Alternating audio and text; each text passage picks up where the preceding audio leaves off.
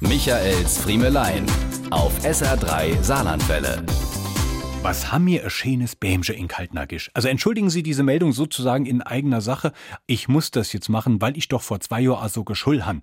Da stand das krasse Gegenteil auf dem Marktplatz. Mitte November gerät ich, alter Weihnachtsfreund, hier immer schon in große Vorfreude und kann den Tag nicht erwarten, an dem die Stadt Saarbrücken auf ihren Marktplätzen die Weihnachtsbäume aufstellt. Und just vor ja, ich glaube, es war vor zwei Jahren, da hab ich doch auf dem Nachhauseweg fast das Lenkrad verzogen, als ich zum ersten Mal das neue Bämsche gesehen han. Also Bämsche ist vielleicht auch der falsche Ausdruck, es war ja eher so ein strutzeliges, schraues Eppes, was da gestanden hat. Also dachte ich mir, verzähl's im Radio, du wirst nicht der Einzige sein, dem es so geht. Und schwupp, Zwei Tage später stand da ein Austauschbaum. Recht annehmbar, also ich glaube zwar nicht und ich will es mir auch nicht anmaßen, dass dieser Tausch damals auf meine Initiative hin stattgefunden hätte.